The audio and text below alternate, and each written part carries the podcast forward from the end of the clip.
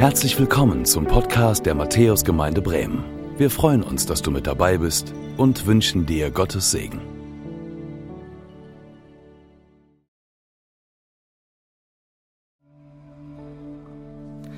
Hallo Jesus. Man hat mir gesagt, man kann mit dir sprechen. Man sagt, du willst eine Freundschaft mit dem Menschen. Aber stimmt das auch? Du bist doch so weit weg. Du bist heilig. Und ich bin es nicht. Ich habe nichts, was ich vorweisen kann. Und ich bin voller Fehler.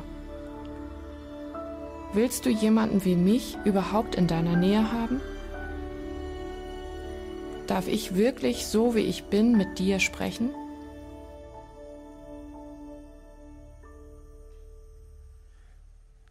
Dieses Video, was wir jetzt gerade gesehen haben, gibt die Richtung vor, in die es heute geht. Darf ich eigentlich so, wie ich bin, zu Gott kommen? Darf ich mit ihm sprechen? Spricht er zu mir und kann ich ihn hören? Es geht heute um das Reden mit Gott, aber eigentlich mehr um das Hören auf ihn. Denn wenn er mit uns redet und wir mit ihm im Gespräch sind, dann ist es entscheidend, dass wir hören auf das, was er uns sagt. Und die neue Predigtreihe, die heute beginnt, Gott hören, sprichst du noch oder hörst du schon? Schön, dass du dabei bist hier in der Matthäuskirche. Ich freue mich, dass ich euch sehen kann, in eure Gesichter schauen kann, euch sehen kann. Und ich freue mich, dass du dabei bist heute vor dem Bildschirm. Und mein Name ist Andreas Schröder. Ich bin leitender Pastor hier in dieser Gemeinde und freue mich, dass wir diesen Tag zusammen erleben dürfen. Lasst mich zu Beginn ein kurzes Gebet sprechen. Ja, lieber Herr, darum geht es, dass du in unser Leben hineinredest, dass du sprichst und dass wir hören können, auf das, was du uns sagst. Danke, dass wir einen Gottesdienst feiern dürfen heute und danke, dass du etwas für uns bereithältst, für einen jeden von uns, für eine jede von uns, was wir mitnehmen dürfen, was ganz entscheidend und ganz wichtig ist. Und ich möchte dich bitten, dass wir dieses eine hören, dass wir es wahrnehmen und dass es uns gut tut. Herr, du meinst es so unendlich gut mit uns. Lass uns das heute Morgen erkennen, Herr. Und ja, auch unsere Herzen für diese Botschaft öffnen. Amen. Ich weiß nicht, wie das bei dir so aussieht. Wie sieht es bei dir mit dem Hören aus? Würdest du sagen, dass du ein guter Hörer bist? Ein guter Zuhörer? Die Süddeutsche Zeitung schrieb vor einigen Jahren, 16.000 Wörter machen wir täglich. Du und ich. 16.000 Wörter. Fast eine halbe Milliarde Wörter im Laufe unseres Lebens. Was mich gewundert hat, ehrlicherweise, war, dass die Süddeutsche Zeitung hier nicht unterschieden hat zwischen Männlein und Weiblein. Weil ich bis dato immer der Meinung war, dass die eine Seite mehr spricht als die andere. Jedenfalls habe ich das so gedacht. Vielleicht stimmt das ja nicht. Aber was die Süddeutsche Zeitung sagte, war, ähm, am meisten haben die Deutschen folgende Gesprächsthemen. Neuigkeiten aus dem Bekanntenkreis. Wisst ihr, was das ist? Tratsch. Also wenn du eine schönere Umschreibung von Tratsch haben willst, nein, ich tratsche nicht. Ich erzähle nur Neuigkeiten aus dem Bekanntenkreis weiter. Klingt auch viel angenehmer. Über Preise redete man gerne über das persönliche Befinden, über Familie, über Arbeit und auch über Urlaub. Absolute Tabuthemen waren dabei Sex, wie viel man verdient, Beziehungsprobleme und Geldprobleme.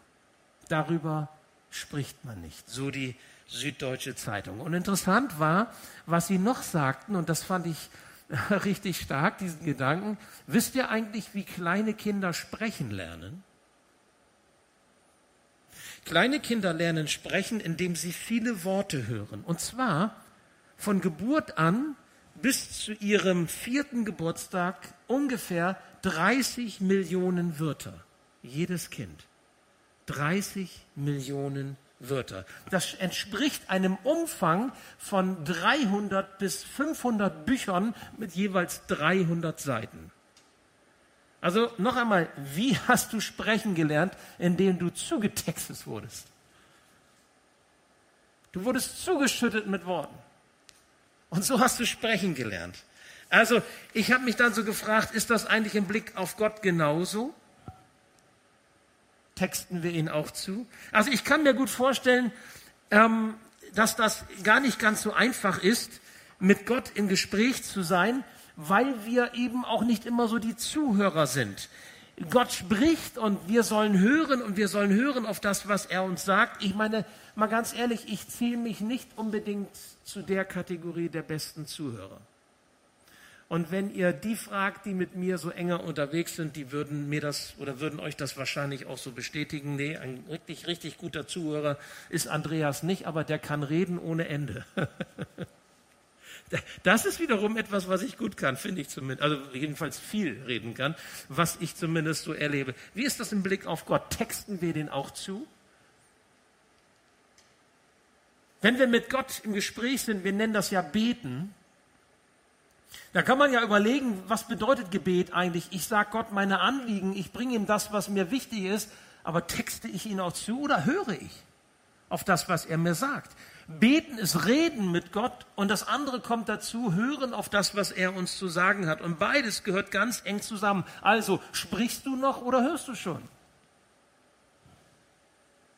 Auf Gott zu hören, das ist die andere Seite, die unsere Beziehung zu ihm erst wertvoll macht und die auch uns erst verändert. Und glaubt mir, da steckt eine große, ganz große Veränderungskraft drinne, wenn wir Gott zu uns reden hören und das, was er uns sagt, uns auch zu Herzen nehmen. Und so kommt das Thema heute zustande der Predigt in die Nähe Gottes kommen. Denn wir können Gott nahe sein, um ihn zu hören.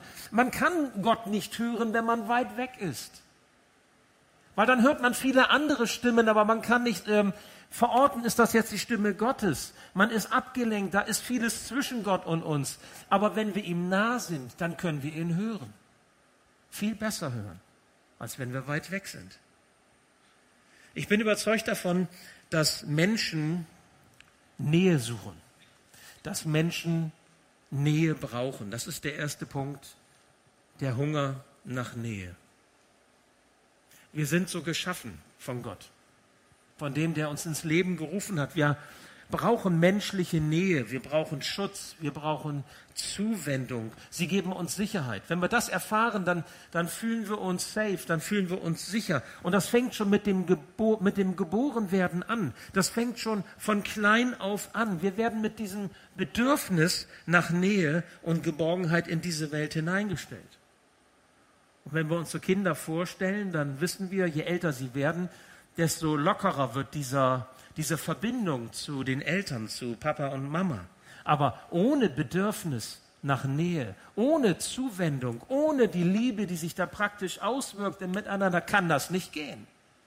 Auch wenn du groß und wenn du alt geworden bist, du brauchst das. Das ist ein Grundbedürfnis, was Gott uns mitgegeben hat. Es ist im Grunde der Wunsch nach Intimität. Der Wunsch nach Intimität. Als ich so darüber nachdachte, kam mir etwas in den Sinn, aber mehr noch so ins Herz hinein. Und ich dachte an all die Alleinstehenden unter uns. Ich dachte an all die Singles unter uns. Oder vielleicht auch die Verwitweten, die Witwer und die Witwen. Und man kann ja auch schon im jungen Alter davon betroffen sein. Ich kann mir gut vorstellen, wirklich gut vorstellen, und ich habe mich da auch so hineinversetzt, wie schwer das für dich sein muss, mit diesem Bedürfnis auf der einen Seite unterwegs zu sein, nach Intimität, Zuwendung und Nähe, und auf der anderen Seite ohne Partnerschaft dies ausleben zu können oder das überhaupt leben zu können. Wie geht das? Und ich habe große Achtung. Ich habe großen Respekt vor dir, wenn du daran nicht verzweifelst, wenn du nicht zerbrichst daran, sondern immer noch zuversichtlich und immer noch lebensfroh unterwegs bist, das ist stark. Das ist echt stark, wenn du trotz allem nicht aufgibst.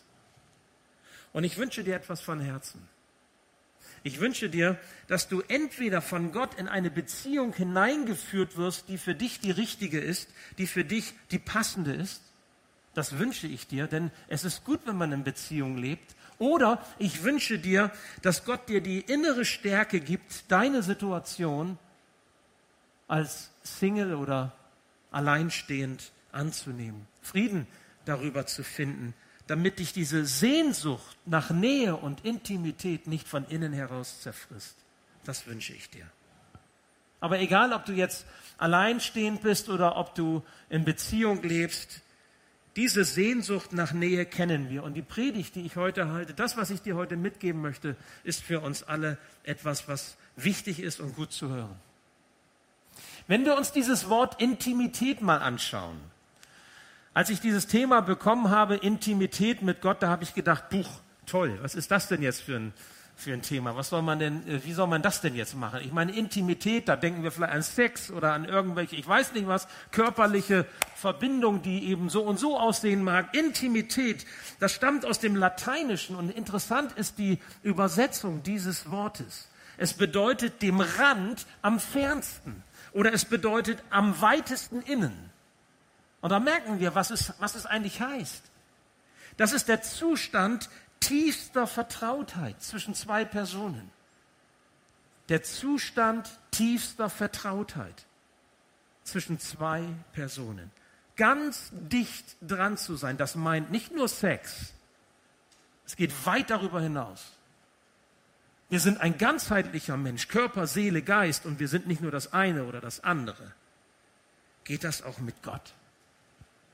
Geht das auch mit Gott in dieser Vertrautheit? So ganz dicht dran, also intim quasi? Kann ich mich ihm so nahen mit meinen Emotionen, mit meinen Gefühlen, mit meinem Leben, mit meinem Schicksal, mit meinem Selbstbild, mit meinen Erfahrungen, so wie ich bin? Geht das eigentlich, wie wir es eben gesehen haben? Kann ich Gott so begegnen? Kann ich ihn so hören? Oder funktioniert das gar nicht? Nun schauen wir in die Bibel rein. Da gibt es eine ganze Menge biblische Texte, die so diese Intimität in diesem Sinne, wie wir es eben gehört haben, mit Gott beschreiben. Viele Texte, die deutlich machen, dass wir ganz dicht dran sein können an Gott. Und ich habe einen Bibeltext ausgewählt für uns heute aus Psalm 73. Es ist ein Psalm, den ich schon ganz viele Male auch Menschen so vorgelesen habe, in bestimmten Lebenssituationen, und habe ihn nochmal neu entdeckt, so in dieser Hinsicht zu diesem Thema. Psalm 73, die Verse 23 bis 28. Wisst ihr was? Ich lade euch ein, ihr, die ja hier in Matthäus seid. Steht ruhig mal auf zu dieser Lesung. Geben wir Gott auch an der Stelle den Respekt vor seinem Wort und können vielleicht auch noch mal ganz anders hören. Psalm 73, Vers 23 bis 28. Jetzt aber bleibe ich immer bei dir und du hältst mich bei der Hand. Du führst mich nach deinem Plan und nimmst mich am Ende in Ehren auf. Herr, wenn ich nur dich habe, bedeuten Himmel und Erde mir nichts. Selbst wenn meine Kräfte schwinden und ich umkomme, so bist du, Gott, doch alle Zeit meine Stärke. Ja, du bist alles, was ich brauche. Eines ist sicher, wer dich ablehnt, wird zugrunde gehen. Du vernichtest jeden, der dir die Treue bricht. Ich aber darf dir immer nahe sein. Das ist mein ganzes Glück. Dir vertraue ich, Herr, mein Gott. Von deinen großen Taten will ich allen erzählen. Das ist ein starkes Wort. Nehmt wieder Platz, bitte. Und der Psalmbeter, der diese Worte schreibt, der drückt es quasi auf intime Weise aus. Ich darf dir immer nah sein. Ganz weit von außen nach innen, ganz dicht dran sein. Gott, denn das ist mein ganzes Glück, sagt er. Mancher kennt diesen Vers vielleicht noch, das war 2014 die Jahreslosung. Es gibt ja oft so ein, oder gibt immer so ein Bibelwort, so als Leitwort über ein Jahr und die Jahreslosung 2014 lautete, Gott nahe zu sein ist mein Glück. Und das ist im Grunde mehr als so ein verkopftes Nahesein. Ja, ich weiß, es gibt Gott und äh, irgendwie kann man an ihn glauben, so wie man irgendwelche anderen Fakten und Tatsachen glaubt, der Forschung und der Wissenschaft. Ja, irgendwie so, jeder weiß, Marmelade enthält Fett oder ich weiß nicht was. Ja, irgendwie so. Das sind Dinge, die sind im Kopf. Sondern es geht hier um, und das ist gerade genau das, es geht um eine ganzheitliche Begegnung mit Gott, um ein Nahesein, eine intime Beschreibung dessen, was unser Verhältnis ist zu Gott eigentlich ist. Weil wir nicht nur Kopf sind. Wir laufen nicht als Hirn mit Füßen durch die Gegend, sondern wir sind ein ganzer Mensch mit Bauch, mit Geschlechtsteilen, mit, mit Sehnsüchten, mit Erwartungen, mit Hoffnungen. Wir sind ein ganzheitlicher Mensch. Es geht hier auch in diesem Psalm um Hingabe. Es geht um Vertrautheit. Es geht um Liebe, wie in unseren engsten menschlichen Beziehungen, in denen wir vielleicht stehen. Aber erleben wir uns so? Ist das wirklich so? Vielleicht, vielleicht bist du nicht alleinstehend. Vielleicht hast du das Vorrecht, in Beziehung zu leben. Aber vielleicht empfindest du das gar nicht als Vorrecht. Vielleicht erlebst du gar nicht dieses Maß an Hingabe, das du eigentlich dir wünschst. Du hast eine Beziehung, aber die Beziehung ist nicht geprägt von Vertrauen, sondern von Misstrauen, Angst, Distanz, jedenfalls mehr als dir lieb ist. Da ist keine Liebe, die du dir wünschst oder nicht in der Weise, wie du es vielleicht auch brauchst. Und vielleicht hast du auch deine Gottesbeziehung in dieser Weise, dass du sie erlebst, da fehlt auch Vertrautheit, da fehlt Hingabe, da fehlt Liebe, so wie manch, manch älterer Christ manchmal so das ausdrückt, so diese erste Liebe zu Gott, die verloren gegangen ist. Wo ist deine erste Liebe? Was ist die erste Liebe? Die erste Liebe ist, da, da, da schreibt man den Namen auf, auf, weiß nicht, auf, wo hast du denn den Namen deiner ersten geliebten Person aufgeschrieben? Auf irgendwie, ja, überall rein, überall drauf, Karten, Briefe und, äh, ja, und hast Herzchen gemalt, ich weiß nicht, ja, und konntest an nichts anderes denken als an diese Person. Weil sie hat den Platz eingenommen, der dir wichtig war. Den ersten Platz, weil deine Liebe zu diesen Menschen ging. Und zwar nicht nur vom Kopf her, ja, die ist schon ganz in Ordnung, oder er ist schon irgendwie, ja, ist schon okay. Sondern das ist eine, eine ganzheitliche Geschichte gewesen. Du hast dich hingezogen gefühlt, du hast ähm, Wünsche gehabt, eben diese Sehnsüchte, die dich umtreiben. Kann das sein, dass das mit Gott verloren gegangen ist? Dass das vielleicht mal so war, dass du gesagt hast, jawohl, das hat schon was so von verliebt sein, aber das ist verloren gegangen. Es ist nicht mehr da. Du spürst vielleicht auch gar nicht mehr so viel. Du machst Dinge so rational ab. Kann das sein? Es gibt eine Person, die genau hier ansetzt. Es gibt eine Person, die genau an diese Stelle hineinwirkt, und das ist Jesus. Jesus ist der Ermöglicher, der etwas ermöglicht, um mit Gott in einer neu verstandenen Intimität unterwegs zu sein. Mir wurde, mir wurde das einmal so richtig deutlich äh, in meinem Leben, als ich mich vor ein paar Jahren mit der Vaterherzbewegung auseinandergesetzt hat. Und da merkt man schon Vater, Herz, Bewegung, das ist schon so ein bisschen äh, emotionaler und das ist schon ein bisschen ganzheitlicher. Damals war das so die Zeit, da habe ich ähm, meine Vaterbeziehung, in der ich damals lebte, ähm, nochmal neu für mich angegangen und ich habe gesagt, ich will da nochmal was aufarbeiten. Mein Vater war zu dieser Zeit auch schwer krank, äh, schwer an Krebs erkrankt und diese todbringende Krankheit, die stand quasi über seinem Leben und ich habe mich so ein bisschen damit auseinandergesetzt, wie habe ich meinen Vater erlebt, was habe ich erlebt, wie habe ich mich verhalten, wie hat er sich verhalten, was hat das mit mir gemacht, was habe ich vielleicht vermisst. Und ich habe das ein bisschen versucht für mich so zu klären und aufzuarbeiten. Bei vielen von uns kann so ein Punkt kommen, wo wir ein wenig zurückschauen auf unser Leben und sagen, ey, ich merke, da habe ich was aufzuarbeiten. Da habe ich was zu klären. Da ist etwas, was nicht so gut lief in der Vergangenheit. Und wenn du an so einen Punkt kommst, dann möchte ich dich ermutigen, weich nicht aus, sondern stell dich dem und geh da dran, weil es lohnt sich. Nur wenn du da rangehst, kann sich auch etwas verändern. Nicht an der Vergangenheit. Die ist passiert, aber an deinem Jetzt und wie du mit dieser Vergangenheit lebst und wie du in Zukunft sein möchtest und leben wirst, das entscheidest du. Wir erkennen Defizite. Wir haben uns mit unserer Geschichte auseinanderzusetzen. Wir haben unseren Frieden darüber zu finden, anstatt zu verdrängen. Und wenn ich von Defiziten spreche, dann sind es ja nicht immer nur die Defizite der anderen, dass ich sage, oh, was haben Mama und Papa mir angetan. Sondern dann sind das ja manchmal dann auch, und das ist, glaube ich, dann auch wieder ein gesundes Reflektieren, die Defizite, die auf unserer Seite liegen. In Beziehung gibt es immer zwei. Und zwei, die sich verhalten. Das wahrzunehmen und sich dem zu stellen, ist manchmal schwer. Aber es ist der Beginn von etwas Neuem, das in unser Leben kommen kann. Und ich habe das erlebt. Die Vaterherzbewegung, die führt uns nämlich diesen himmlischen Vater vor Augen.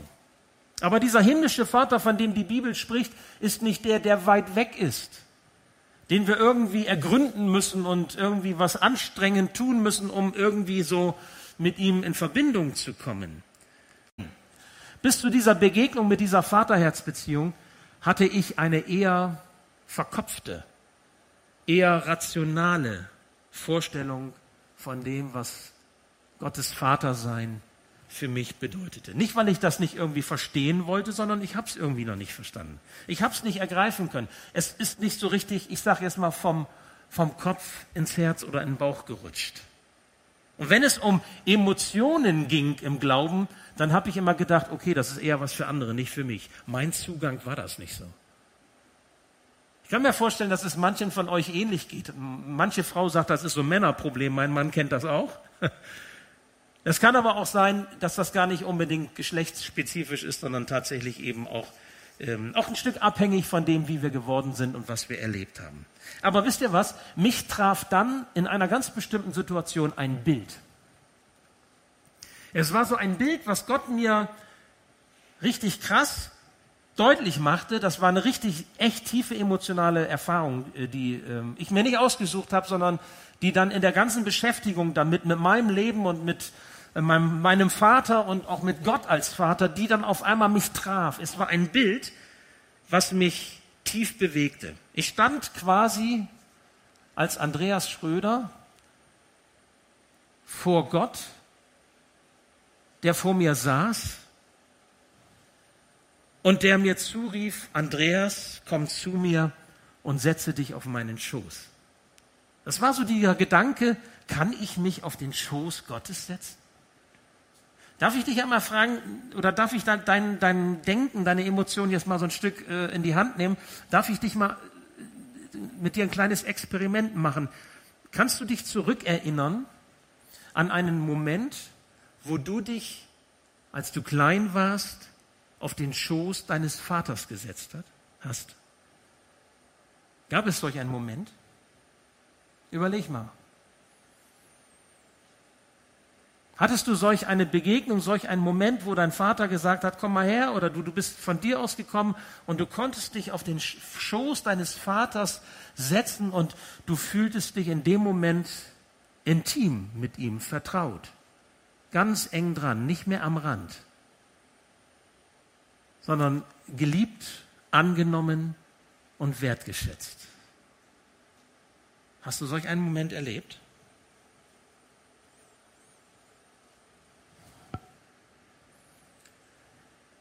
In der Bibel wird im Blick auf Gott vom Schoß Abrahams geredet.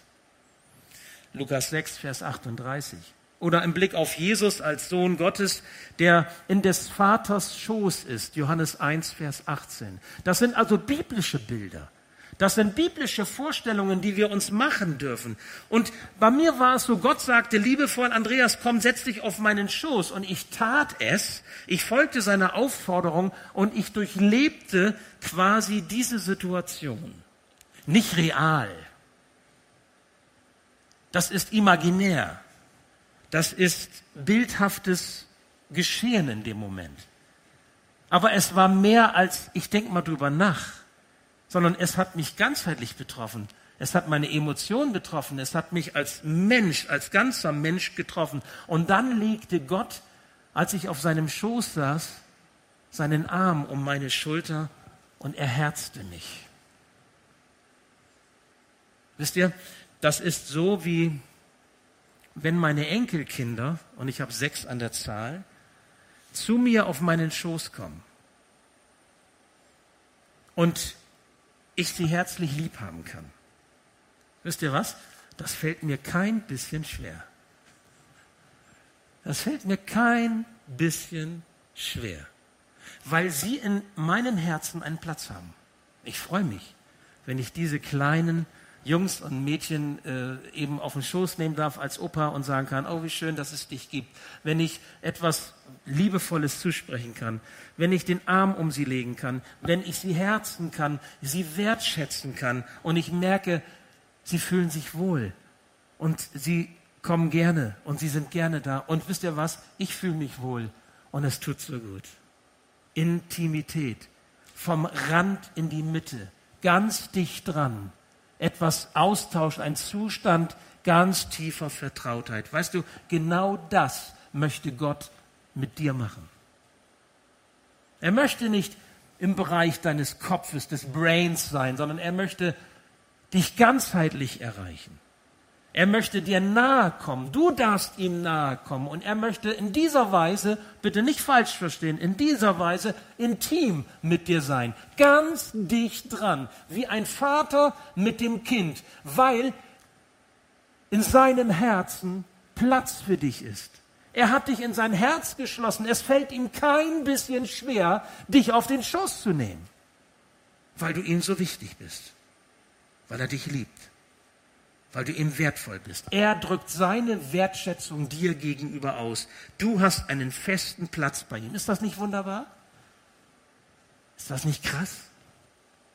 Durch Jesus bekommst du diesen Gott zum Vater. Und glaube mir, wenn du diese Erfahrung machst, dass du zu Gott kommen kannst als deinen himmlischen Vater und diese tiefe Vertrautheit erfährst, dann wird dein Leben sich ändern, dein Selbstbild wird sich ändern, deine Identität wird sich ändern und die Ausrichtung deines Lebens wird sich ändern. Und als ich das so durchmachte und so erlebte, merkte ich, das ist ein Ausgleich auch gegenüber dem, was ich in meiner Kindheit nicht erlebt habe. In meiner Familie wurde über Emotionen nicht geredet. Meine Eltern haben das nicht gelernt und konnten das nicht an mich und meine Schwester weitergeben. Und ich habe es nicht gelernt, damals über Emotionen zu reden. Das ist so, wie wenn man gespalten ist. Man funktioniert, man versucht es gut zu machen, man versucht so zu leben, dass die Eltern sich vielleicht auch freuen, weil man es richtig macht, richtig in Anführungsstrichen. Aber über Emotionen kam man nicht zusammen. Ich habe das nicht gelernt. Ich musste das mühevoll, mühevoll lernen, für mich mühevoll lernen, durch meine Ehe und durch meine Familie. Und ich konnte das nochmal neu nacherleben. Jawohl, da ist ein Vater, der mich in seine Arme schließt. Jesus hat durch seine Erlösung von Schuld und Sünde am Kreuz den Weg frei gemacht zum Vater für dich. Und alles das, was dich von Gott trennt, alles das, was du vielleicht an Fragen hast, darf ich so kommen, bin ich gut genug für Gott oder da gibt's da auch noch die Schuld, ist die denn auch wirklich vergeben? Jesus nimmt sie weg. Jesus nimmt sie weg, wenn du sie ihm überlässt. Über das Kreuz Jesu geht dein Weg zum Vater. Jesus ist der, der, der in diesem Sinne eine intime Begegnung, eine intime Beziehung mit dem himmlischen Vater ermöglicht. Vielleicht fällt dir das schwer, nachzuvollziehen, weil du so deine Vatererfahrung hast, wie ich meine habe. Und wir übertragen so unsere Vatererfahrung mit dem himmlischen Vater. Mancher sagt, ich kann kaum das Vaterunser beten, weil ich muss dann immer sofort an Vater denken oder vielleicht an das, was ich selber erlebt habe mit meinem Vater. Vielleicht hast du solch eine Nähe, solch ein herzliches Liebgewonnensein mit deinem leiblichen Vater gesucht, aber nicht erfahren. Vielleicht hattest du gar keinen Vater, der für dich da war. Ich meine, jeder hat einen Vater, ja? Biologisch ist das so. Ne? Weibliche Eizelle und männliche Samenzelle kommen zusammen. Ohne Vater geht es nicht. Aber vielleicht hattest du keinen, weil er nicht da war für dich. Weil er nicht greifbar war. Weil er sich entzogen hat. Weil er nicht dir nah war. Oder sein Herz für dich nicht geöffnet hat. Dann höre, was Jesus dir sagt. Und zwar in diesem Sinne intim, im Sinne des Wortes dem Rand am fernsten, am weitesten innen. Das heißt intim. Jesus sagt, Johannes 16, Vers 27, er selbst, der Vater, hat dich lieb. Er selbst, der Vater, hat dich lieb. Und zwar in diesem Sinne, wie ich es beschreibe. Und nun stell dir vor, bei allem, was du an unerfüllter Sehnsucht nach Nähe in deinem Herzen trägst, dass dieser Vater dich ruft und sagt, so, und jetzt komm, komm du zu mir, suche meine Nähe, komm in meine Nähe, das ist dein Glück. Wenn du das tust, erfährst du Glück, Glückseligkeit. Das ist ein Geschenk von, von ungeahnten Ausmaßes. Er legt liebevoll seinen Arm um dich, er drückt dich an sein Herz und eins ist ganz klar, diese Erfahrung wird dein Leben verändern die wird dich nicht so sein lassen, wie du jetzt bist. Weil Liebe ist die stärkste Kraft in dieser Welt. Nun, zum Schluss, was bewirkt die Nähe Gottes? Es gäbe viele Dinge dazu sagen. Ich möchte nur ein paar wenige Punkte hier einmal benennen. Wenn du Gott in dieser Weise erfährst, wenn du seine Nähe suchst, dann, dann lernst du dich selbst nicht mehr so wichtig zu nehmen. Weil du feststellst, sich selbst zu lieben ist nicht das gleiche wie von Gott geliebt zu werden, dem Vater, auf dessen Schoß wir Platz nehmen dürfen. Und auf einmal kannst du Gott die Ehre geben, wo du ihn vorher vielleicht gar nicht mehr so im Fokus hattest. Auf einmal merkst du, nein, das ist eine Beziehung, die geht tiefer vom Kopf eben, wie gesagt, ins Herz und in den Bauch, in den Körper hinein. Du schaust weg von dir, von allem, was dich Tag für Tag so gefangen nimmt. Und Gott wird noch mal einmal ganz neu zum Mittelpunkt in deinem Leben. Weil es doch ganz klar, weil Liebe zieht zum Mittelpunkt. Und wenn du verliebt bist, dann gehst du hin. Dann ist das der Mittelpunkt. Und mit Gott ist das auch so. Wenn du so beschenkt wirst durch seine Nähe, dann wird er Mittelpunkt in deinem Leben. Und das alles weil Jesus dich an das liebende Vaterherz Gottes gebracht hat. Du lernst Gott ganz neu zu lieben. Nun ist das ja so, dass Nähe eine Beziehung braucht, die in Ordnung ist. Denkt an eure Beziehungen, in denen ihr steht. Wenn eure Beziehungen belastet sind, wenn es da irgendwie was gibt, was trennt, dann ist Nähe nur schwer möglich. Und das ist mit Gott genauso. Mancher von uns hat vielleicht sogar Bindungsstörungen ja auch geistlich gesehen Bindungsstörungen, um mit Gott zusammenzukommen. Und er muss da irgendwie mit klarkommen. Ich möchte dich ermutigen, bleib da dran, nutz die Angebote, die du, die Gott dir schenkt, um auch Dinge aufzuarbeiten. Lerne auch neu, was Vergebung heißt und Versöhnung und, und lass dich auf einen Weg ein, der ein Weg der Veränderung und Heilung für dich ist. Du darfst kommen zu Gott so, wie du bist. Und zwar, weil er dich liebt. Du bist unperfekt wie ich, du bist unvollkommen wie ich, du bist heilungsbedürftig wie ich und Gott sagt trotzdem, komm her, komm auf meinen Schoß.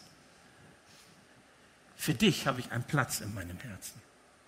Und dieser Platz, der ist immer da für dich. Du kannst immer kommen. Viel besser als ein Opa das sagen kann, sagt Gott zu dir, du darfst immer kommen. Und ich bin immer für dich da und ich lasse dich nie allein und ich habe immer ein gutes Wort für dich. Wisst ihr, glaubt nicht an diese Lügen über das Leben. Glaub nicht an die Glaubenssätze, die du über dein Leben sagst, sondern glaube an das, was Gott über dein Leben sagt. Er prägt deine Identität. Das ist entscheidend. Wie er über dich denkt, was er dir sagt, was er dir mitgibt, was er dir zuspricht, das bestimmt dein Denken, Fühlen und Handeln. Das bestimmt deine Existenz oder besser Identität als Christ. Daran solltest du festhalten. Und das ist das, was Gott dir heute mitgeben möchte. In die Nähe Gottes kommen. Ja, das geht. Du kannst ihm einen Brief schreiben, wie wir das gesehen haben. Du kannst dein Herz ausschütten. Du kannst das vor einem anderen Menschen tun. Du kannst in den Lobpreis hineingehen und Gott Lieder singen oder Gott Lieder spielen. Du kannst mit anderen einen Weg des, der Dankbarkeit gehen und das führt dich in die Nähe Gottes. Du kannst in der Natur dich über die herrliche Schöpfung Gottes freuen und kommst ihm nahe. Du kannst viele Dinge tun, wie dein Zugang auch immer ist, aber komm in die Nähe Gottes und setz dich quasi imaginär auf seinen Schoß, wenn er dich ruft. Denn das ist das, was dein Herz braucht. Das ist das, wonach dein Herz sich sucht. Vielleicht spürst du das manchmal nicht, weil du auch diese Emotion abgespalten hast. Weil du auch verdrängst. Oder weil du machst und machst und schaffst und schaffst und vergisst, was du wirklich brauchst. Du bist mit dieser Sehnsucht geboren. Du kommst von Gott, deinem Vater, und du brauchst seine Nähe. Geborgenheit, Sicherheit, das, was er dir geben möchte, was er dir kann, geben kann. Redest du noch oder hörst du schon? Du darfst in die Nähe Gottes kommen. Und ich stelle dir heute Morgen diesen Gott vor, der sitzt und sagt und ruft dich und sagt, komm, komm zu mir. Komm auf meinen Schoß. Er wartet schon auf dich. Ich bete noch. Ja, lieber Herr, ich möchte dir danken, dass du rufst, dass du in unser Leben hineinsprichst und dass wir so kommen dürfen, wie wir sind. Wir sind nicht schlecht oder gut genug, sondern wir sind wir und du nimmst uns so an, weil an deinem Herzen ist Platz für jeden von uns. Danke dafür. Danke, dass du nicht irgendwie Erwartungen hast, die wir zuvor erfüllen müssten, um dann in deine Nähe zu kommen, sondern so, wie wir sind, dürfen wir kommen. Danke für diese Zusage. Und danke, dass du in Jesus den Weg frei gemacht hast zu dir, Schuld vergibst und alles das, was uns trennt, auch wegnimmst, damit wir wirklich in diese intime Beziehung kommen können.